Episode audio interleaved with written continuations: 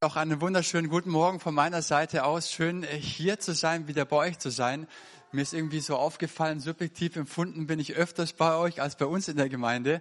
Ich glaube, vor zwei Wochen wäre ich erst da, aber heute in anderer Location. Deswegen ähm, freut mich das ganz besonders, euch auch mal alle auf einem Haufen zu sehen und nicht immer so geteilt in zwei Gottesdienste. Für euch ist es wahrscheinlich auch eine neue Situation, euch mal alle wieder zu erleben und zu sehen. Äh, ich freue mich ganz besonders wieder bei euch zu sein heute Morgen und mit euch ja, ein ganz bestimmtes Thema zu teilen, das mir persönlich sehr auf dem Herzen ist, dem ich die Überschrift gegeben habe, Lobpreis in Dunkelheit und in Anfechtung. Warum habe ich das Thema gewählt? Weil ich das immer wieder erlebe, ihr vielleicht auch in eurem Leben, im Alltag, aber auch in der Gemeinde, dass es Dinge gibt, die uns diesen Lobpreis rauben wollen. Und ich glaube, es gibt jemanden, nämlich den Teufel, für den ist es das Aller, wenn eine Gemeinde in Einheit, in Anbetung und in Lobpreis kommt. Das Allerschlimmste. Und da tut er alles dafür, dass das nicht geschieht. Und wir Gläubigen sind manchmal nicht sehr weise. Wir lassen auch allerhand Dinge mit uns machen und lassen uns eben diesen Lobpreis rauben. Wir tun so viele Nichtigkeiten, Kleinigkeiten in den Fokus rücken, sodass der Lobpreis, die Perspektive, der Blick auf Gott verloren geht. C.S. Lewis hatte mal gesagt, der perfekte Gottesdienst würde so aussehen, dass wir ihn gar nicht mitbekommen würden. Warum? weil wir die ganze Zeit darauf fokussiert werden, Gott in den Blick zu nehmen und nicht uns selbst. Und ich möchte mit uns heute Morgen eine Geschichte anschauen aus der Postgeschichte, und zwar von Paulus und Silas. Die beiden hatten jede Menge Gründe, Gott nicht zu loben und nicht zu preisen, Gott nicht in den Blick zu nehmen. Sie haben sich aber nicht davon abhalten lassen. Und die Geschichte ist die Geschichte, wo die beiden im Gefängnis sind in Philippi. Und ich möchte ganz kurz die Geschichte vorlesen, beziehungsweise ganz kurz stimmt nicht. Ist eine längere Geschichte. Und normalerweise verzichte ich darauf auf lange Texte, weil du hast bei langen Texten das Gefühl, wenn du fertig bist, so, äh, was steht da nochmal am Anfang? Aber dadurch, dass es eine tolle Geschichte ist, eine eindrückliche Geschichte, möchte ich uns diesen Text, der ein bisschen länger ist, doch, glaube ich, 25 Verse, ja, möchte ich uns trotzdem zumuten und dich einladen, diese Geschichte auf dich wirken zu lassen. Sie ist so stark, sie ist so kraftvoll und eindrücklich. Und ich würde sagen, ich beginne erst mal zu lesen. Apostelgeschichte 16, die Verse 16 bis 40. Gesundheit. Eines Tages heißt es da, Vers 16, waren, oder wir waren gerade auf dem Weg zur Gebetsstätte, begegnete uns eine Frau, die von einem Wahrsagegeist besessen war. Sie war eine Sklavin und brachte ihren Besitzern mit ihren Wahrsagerei viel Geld ein. Die Frau lief hinter Paulus und uns anderen her und schrie in einem fort, diese Leute sind die Diener des höchsten Gottes. Sie sagen euch, wie ihr gerettet werden könnt. So ging das viele Tage, bis Paulus es schließlich nicht mehr ertragen konnte. Er drehte sich um und sagte zu dem Wahrsagegeist, im Namen von Jesus Christus gebiete ich dir, verlass diese Frau. Im selben Augenblick verließ der Geist die Frau. Als die Besitzer der Sklavin begriffen, dass mit dem Wahrsagegeist auch ihre Aussicht auf Gewinn verschwunden war, packten sie Paulus und Silas und schleppten sie auf den Marktplatz, wo die Stadtbehörde ihren Sitz hatte. Sie führten die beiden den Prätoren vor, den höchsten Justizbeamten von Philippi und sagten, unsere ganze Stadt ist in Aufruhr wegen dieser Leute hier. Juden sind sie und sie propagieren Sitten, die wir als römische Bürger nicht gutheißen können und die wir auf keinen Fall übernehmen dürfen. Als dann auch noch die Volksmenge in diese Anschuldigungen einstimmte, ließen die Prätoren Paulus und Silas die Kleider vom Leib reißen und ordneten an, sie mit, mit der Rute zu schlagen. Nachdem man ihnen eine große Zahl von Schlägen gegeben hatte, ließen die Prätoren sie ins Gefängnis werfen und wiesen den Gefängnisaufseher an, sie scharf zu bewachen. Das tat dieser Mann dann auch. Er sperrte die beiden in die hinterste Zelle des Gefängnisses und schloss ihre Füße in den Block. Gegen Mitternacht beteten Paulus und Silas.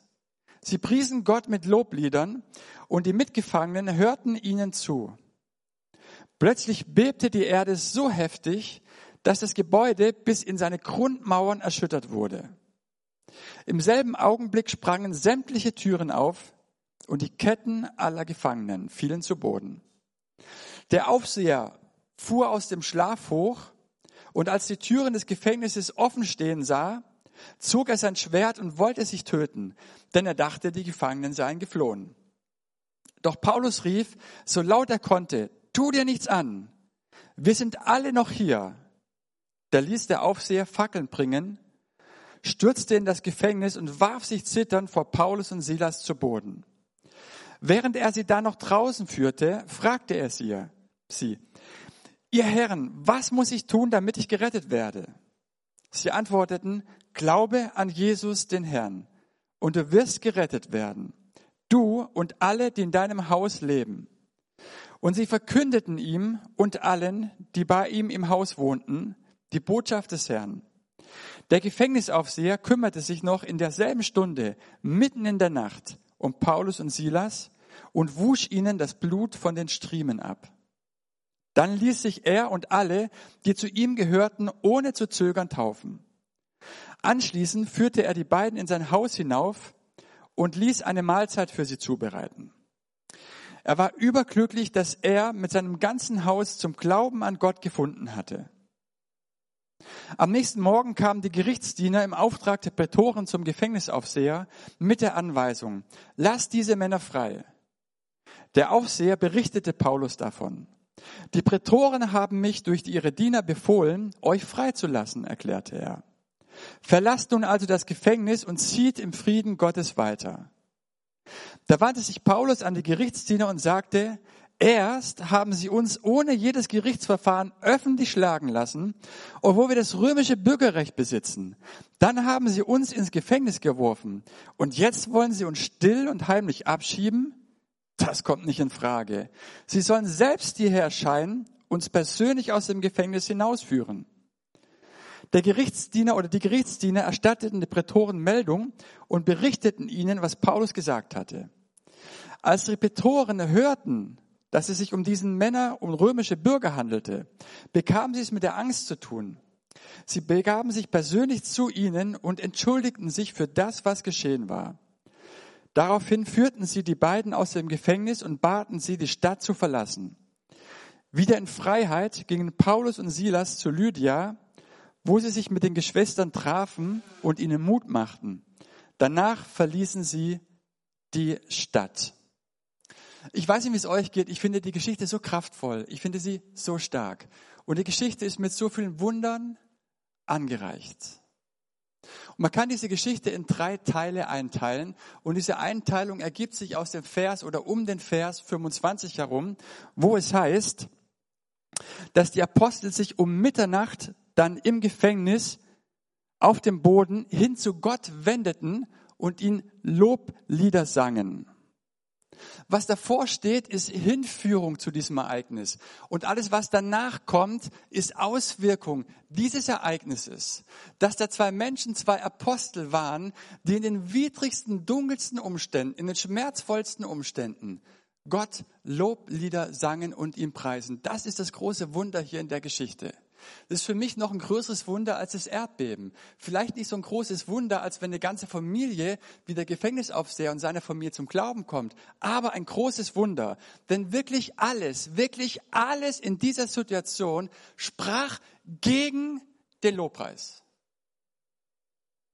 Und ich habe mir überlegt, was denn alles gegen den Lobpreis sprach, was in unserem Leben alles gegen den Lobpreis spricht, in unseren Gemeinden, gegen den Lobpreis spricht. Und aus der Geschichte sind mir sechs Gründe eingefallen, von denen vielleicht schon einer gereicht hätte, um in meinem Herzen den Lobpreis abzuwürgen. Sechs Gründe, warum der Lobpreis eigentlich nicht möglich gewesen wäre. Und der erste Grund ist hier in dieser Geschichte, die Apostel Paulus und Silas hatten Heuchelei und Lüge erlebt. Und sie hatten diese Heuchelei und die Lügerei bei dem Besitzer dieser Sklavin erlebt. Man weiß nicht genau, was sie hatte. Es heißt, dass sie besessen gewesen sei. Das heißt, sie war krank. Das heißt, sie hat den Wahrsagegeist besessen und sie haben, hat offenbar Dinge erkannt, die unter der Oberfläche Lagen, die man so mit menschlichen Augen, mit irdischen Augen nicht sehen kann. Und so hat sie ja zum Beispiel erkannt, dass diese zwei Männer, zwei Apostel, Abgesandte Gottes waren, die den Menschen den Weg zum Heil, zur Rettung zeigen sollen.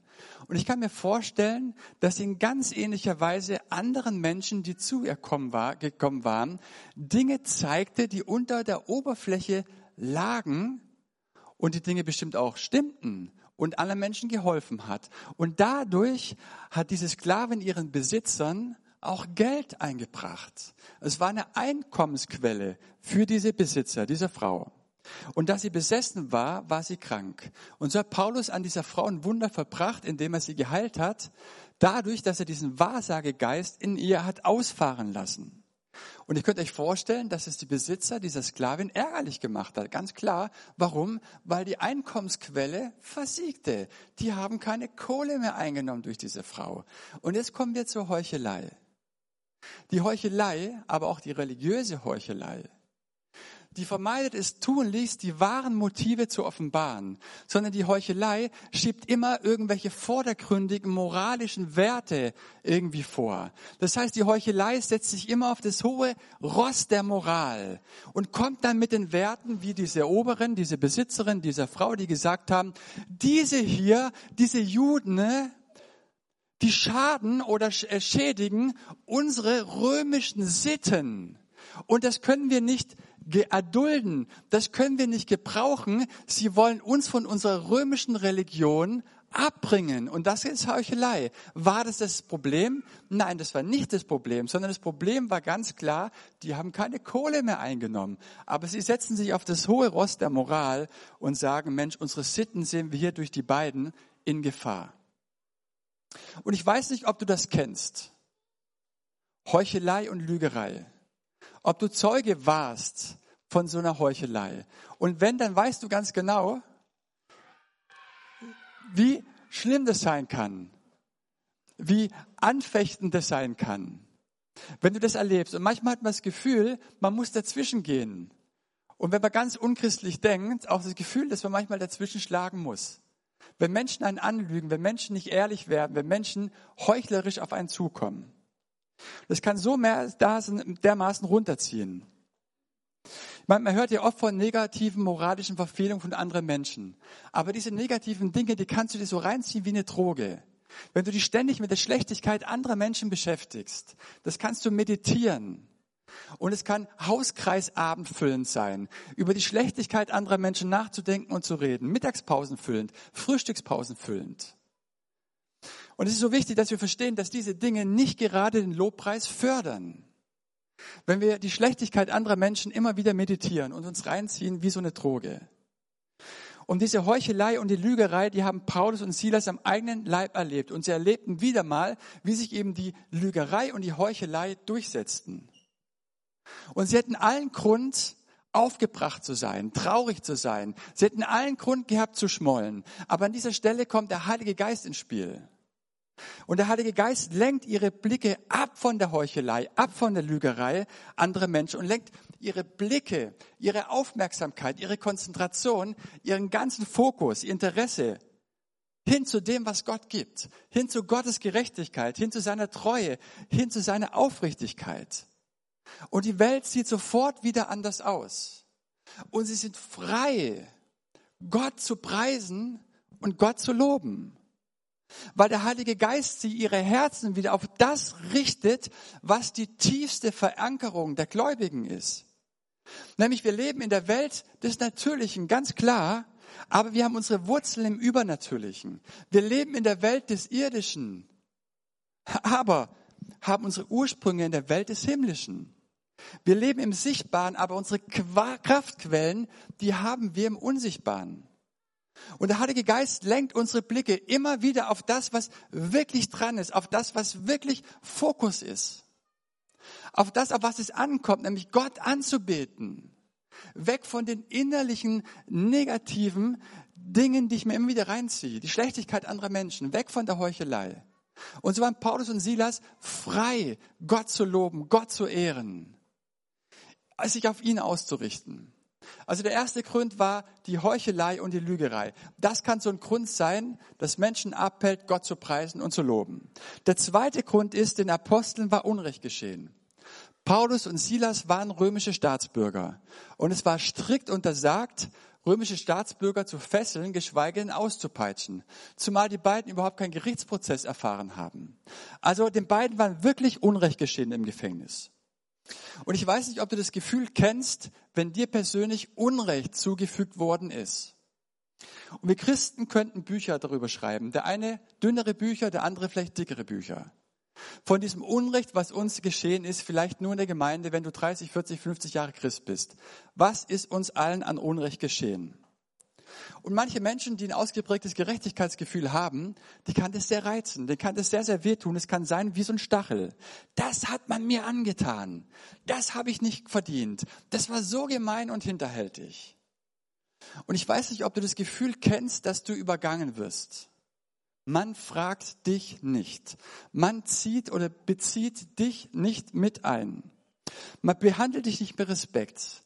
Man gibt dir nicht den Lob und die Ehre, die du dir vielleicht wünschst. Das kann wehtun, oder? Das kann wirklich wehtun. Und das kann so sein wie so eine Hohlraumdübel, der so reinschlägt in dein Herz und auf einmal spreizt er sich da drin aus. Und wenn du diesem Gedanken allzu lang rausgibst oder dich hingibst, merkst du, wie sich dieser Hohlraumdübel festsetzt, dieses Gefühl. Das Gefühl, ungerecht behandelt worden zu sein. Da kommt das Gefühl der, der, ähm, der Zurückweisung irgendwie in dir hoch, das Gefühl des Minderwertigkeitsseins und es kann so großen Raum in unserem Herzen einnehmen. Und dieses Gefühl fördert nicht den Lobpreis. Wenn du dich diesem Gefühl hingibst, aber es ist dem Heiligen Geist in der Geschichte gelungen, und das finde ich das Starke in dieser Geschichte, ihre Blicke wieder wegzurichten, wegzurichten auf das, was Gott gibt. Weg von der Ungerechtigkeit der Menschen hin zur Gerechtigkeit Gottes. Ich finde es so faszinierend. Hin von der Welt, in der Menschen regieren, hin zu der Welt, in der Gott regiert. Und er hat die Aufmerksamkeit dorthin gerichtet, dass Gott eines Tages Recht verschaffen wird. Nicht immer sofort, aber eines Tages. Denn das Wort Gottes sagt, die Rache ist mein, so spricht der Herr. Und so waren die beiden wieder frei, Gott zu loben weil das geschehene Unrecht sie nicht mehr hinderte. Es war kein Stachel mehr. Sie konnten es loslassen. Den Wunsch, sich zu ärgern, sich zu echauffieren, wütend zu werden, nach Vergeltung zu schreien, auf eine Möglichkeit zu warten, wie es anderen Menschen nur wieder heimzahlen kann. Es gibt einen Ort, an dem wir das Unrecht, das uns widerfahren ist, ablegen können. Und dieser Ort ist das Kreuz von Golgatha.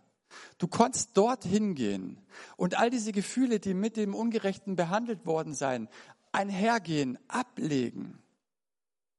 Und wenn du ganz nah am Kreuz bist, ganz nah und diesen Schmerz spürst, dann hörst du vielleicht die Stimme unseres Herrn Jesus, der sagt, nimm's nicht so schwer.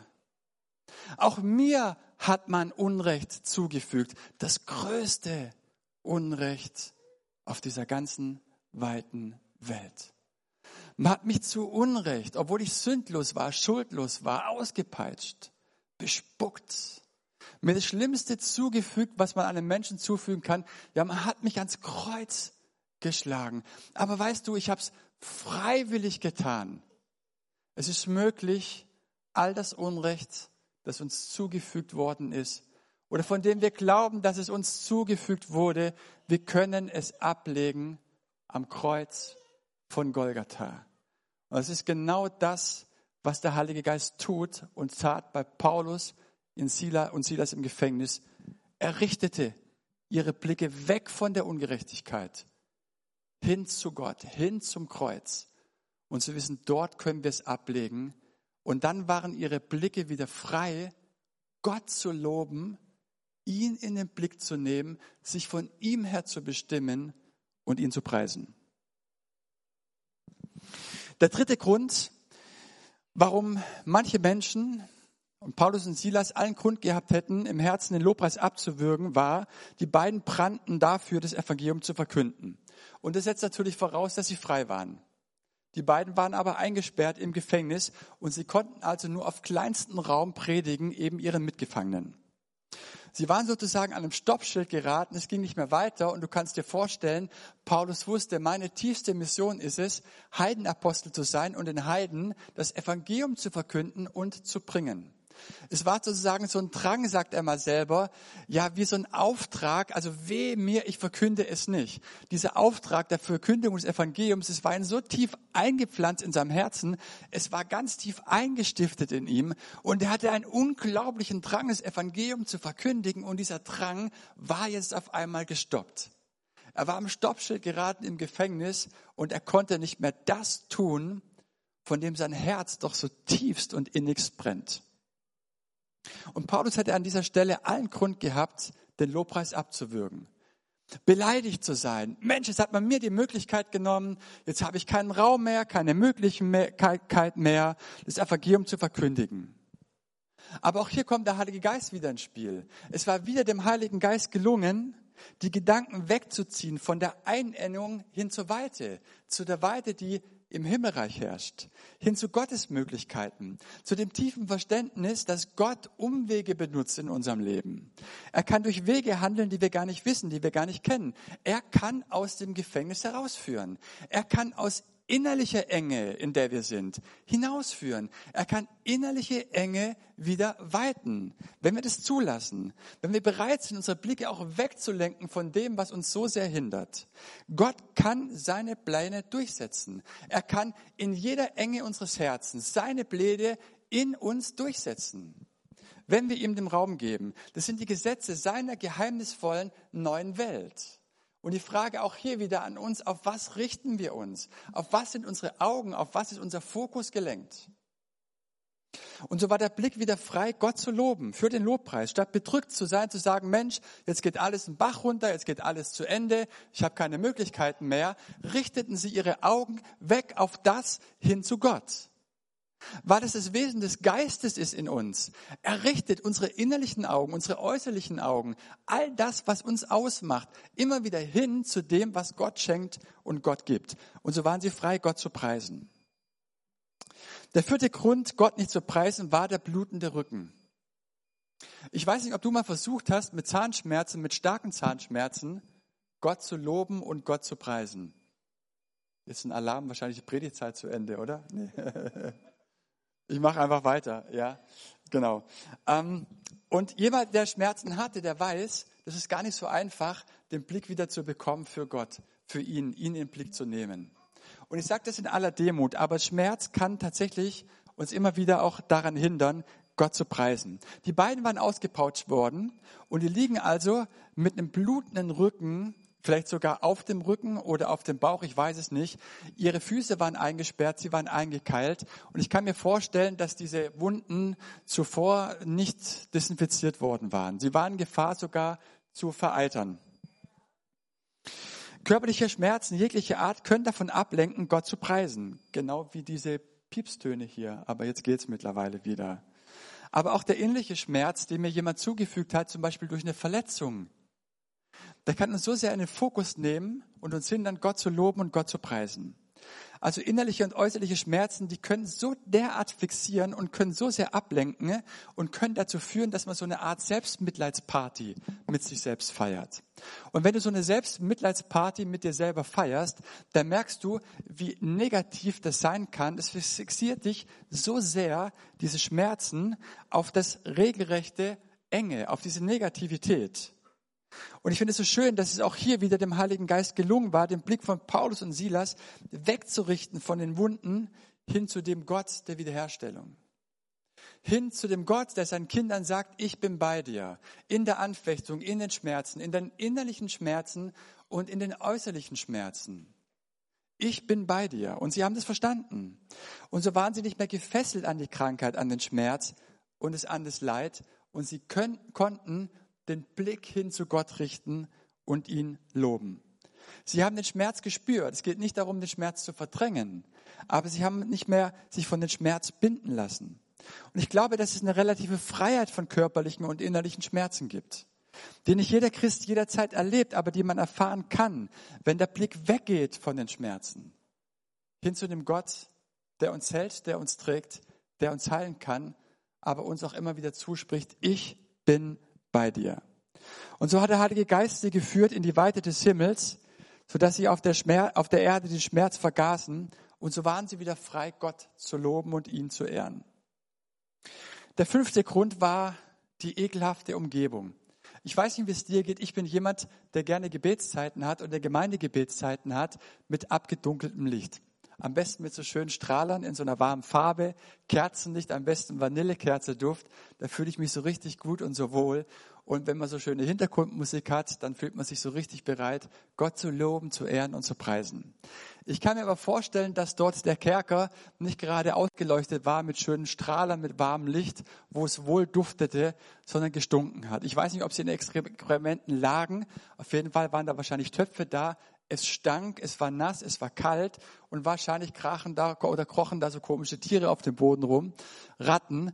Also die Atmosphäre war gerade nicht sehr positiv, um zu sagen, okay, ich will jetzt Gott loben und preisen und zu ehren. Ich glaube, dass man im Gebet ja oft davon abhängig ist, wie die Atmosphäre ist.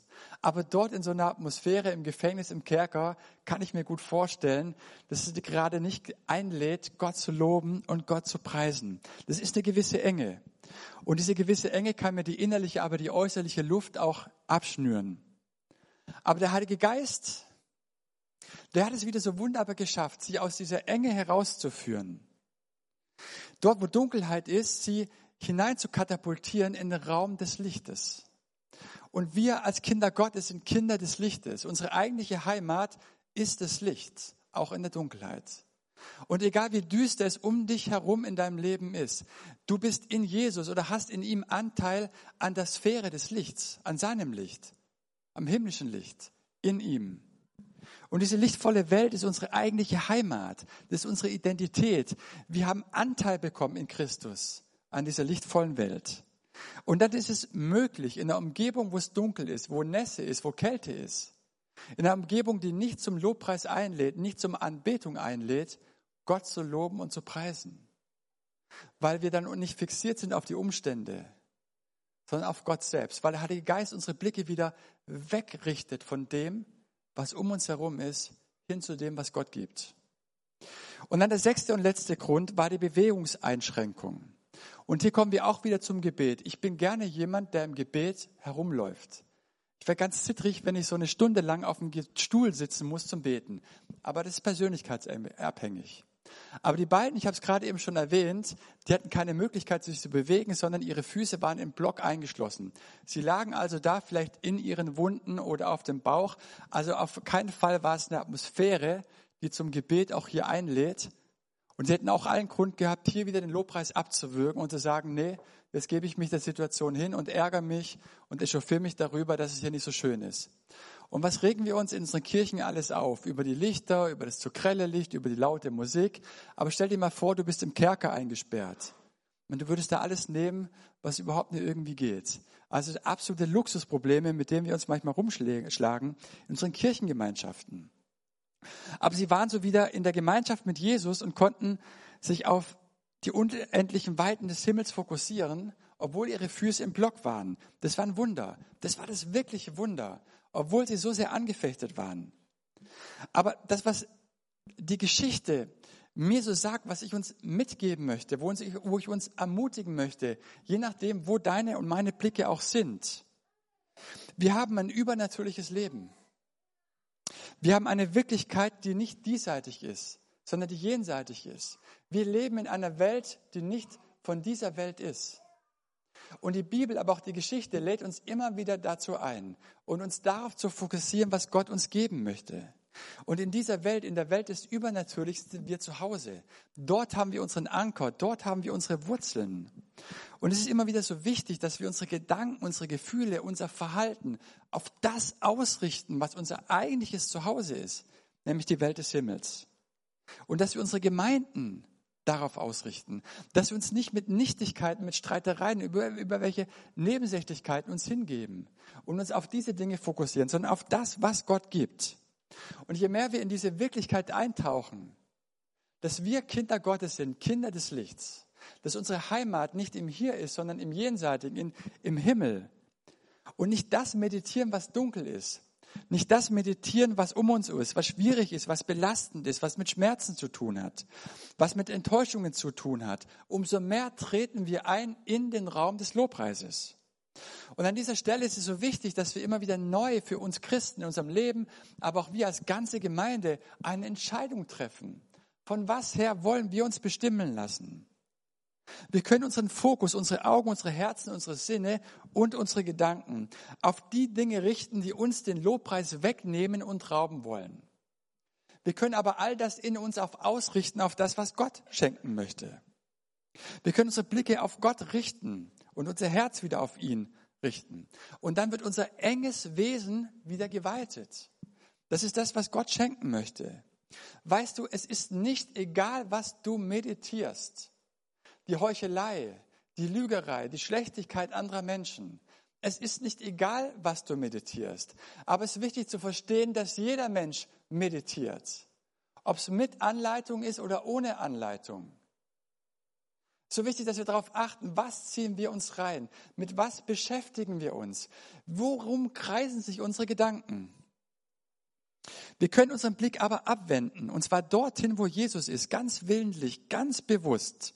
Und der Heilige Geist hat so wieder Raum in uns, den Lobpreis wieder neu zu entfachen und neu wieder in unserem Herzen uns eine Leidenschaft dafür zu geben. Den Lobpreis, der aus der Gottesliebe kommt, aus seiner Gnade, aus seiner Barmherzigkeit, aus seiner Schönheit und aus seiner Herrlichkeit. Und dazu möchte ich uns einladen. Und wir werden jetzt noch ein letztes Lied singen, gemeinsam miteinander, wo wir diese Möglichkeit haben, nochmal neu eine Entscheidung zu treffen, zu reflektieren, ganz kurz, Gott, in den letzten Tagen, in den letzten Wochen gab es Augenblicke, Momente, da habe ich mich so sehr aufgeregt über andere Menschen. Da habe ich mich aufgeregt darüber, dass Menschen mir nicht das Lob zugestehen, das mir eigentlich zusteht, das ich erwarte, das ich einfordere. Es gibt Dinge, da bin ich übergangen worden. Ja, und es tut weh. Ich wurde nicht gefragt. Ich wurde nicht mit einbezogen. Auch das kann wehtun und das kann mir den Lobpreis so richtig rauben. Aber vielleicht habe ich heute Morgen wieder ganz neu gehört, habe die Einladung von Gott wahrgenommen. Richte deine Blicke weg von all diesen irdischen Dingen, die vorkommen. Denn du wirst, egal was du tust, egal wie viel du es meditierst, egal wie stark du das dir reinziehst, wie stark deine Gedanken sich um diese Dinge kreisen, du wirst es nicht lösen können. Diese Ungerechtigkeit auf dieser Welt. Aber du wirst es lösen können, wenn du deine, Richte, deine Blicke wegrichtest von diesen Dingen hin zu mir. Und das möchte ich dir immer wieder neu schenken. Und ich möchte uns einladen, heute Morgen nochmal neu eine Entscheidung zu treffen. Eine Entscheidung, die wir sehr oft getroffen haben. Aber die wir vielleicht heute Morgen nochmal neu treffen können. Heiliger Geist, ich richte mich zu dir hin, nochmal ganz neu auf dich. Und ich möchte das erleben, wie du meine Blicke wegrichtest von all dem, von der Schlechtigkeit, von der Negativität, von der Heuchelei, von dem Unrecht und von so vielen anderen Dingen hin zu dir, hin zu dem, was du mir geben möchtest. Gott, du lebst in der Fülle und du hast mich Anteil haben lassen an dieser Fülle. Ich lasse es zu, ich erlaube es dir, dass du all das in mir, mein Herz, meine Sinne, mein Fokus wieder neu ausrichtest auf das, was du schenken und geben möchtest. Lass mich bitte noch zum Abschluss beten. Herr Jesus, ich danke dir von ganzem Herzen, dass du uns geschaffen hast. Wir sind geschaffen, dich anzubeten und zu lobpreisen. Wir sind dazu geschaffen worden, unsere Blicke immer wieder wegzurichten von dem, was uns den Lobpreis und die Anbetung rauben möchte. Und du weißt, was es bei jedem Einzelnen ist. Du weißt, um was sich unsere Gedanken kreisen. Um Sorgen, um Nöte, um das Unrecht, vielleicht sind es finanzielle Probleme oder so viele andere Dinge. Dinge, die irgendwie uns den Lobpreis rauben die uns aber den Lobpreis nicht rauben dürfen. Und du hast uns heute Morgen vielleicht wieder ganz neu ermutigt, unsere Augen wegzurichten, unseren Fokus auf das zu richten, was du uns schenken, was du uns geben möchtest. Und so möchten wir eine Entscheidung treffen, Herr Jesus, ich persönlich für mich eine Entscheidung treffen. Herr, richte meinen Fokus, meine Gedanken, mein Herz, mein Interesse, all das, was in mir ist, hin zu dir, zu dem, was du schenken möchtest. Fülle, Gnade, Herrlichkeit, Größe. Du möchtest unser Herz wieder neu füllen mit all diesen Aspekten. Das geht aber nur, wenn du unsere Herzen wieder wegrichtest hin zu dir. Und du darfst es tun. Wir laden dich ganz neu ein, Geist Gottes in unser Leben, dass du das schenkst und dass du das tust. Und so preise ich dich und ehre ich dich für das, was du geschenkt hast, Paulus und Silas. Das, was wir lernen können und mitnehmen für unser Leben, für unser Glaubensleben, für unser Gemeindeleben. Amen. Ich möchte dich uns einladen, nochmal aufzunehmen.